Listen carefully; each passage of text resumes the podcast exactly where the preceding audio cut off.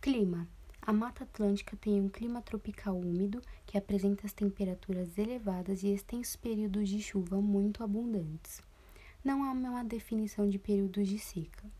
Em algumas regiões específicas é possível encontrar o clima tropical de altitude, principalmente na região sudeste, e o clima subtropical úmido na região sul.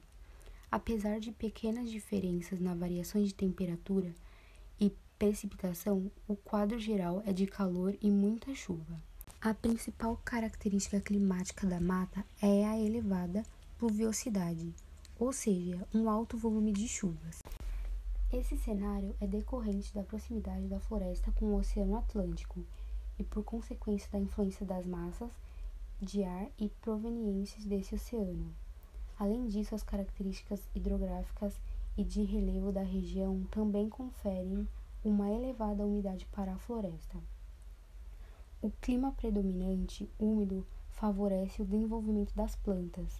Além disso, o regime de chuvas, em conjunto com as altas temperaturas, auxiliam na decomposição de matéria orgânica e na germinação de novas espécies.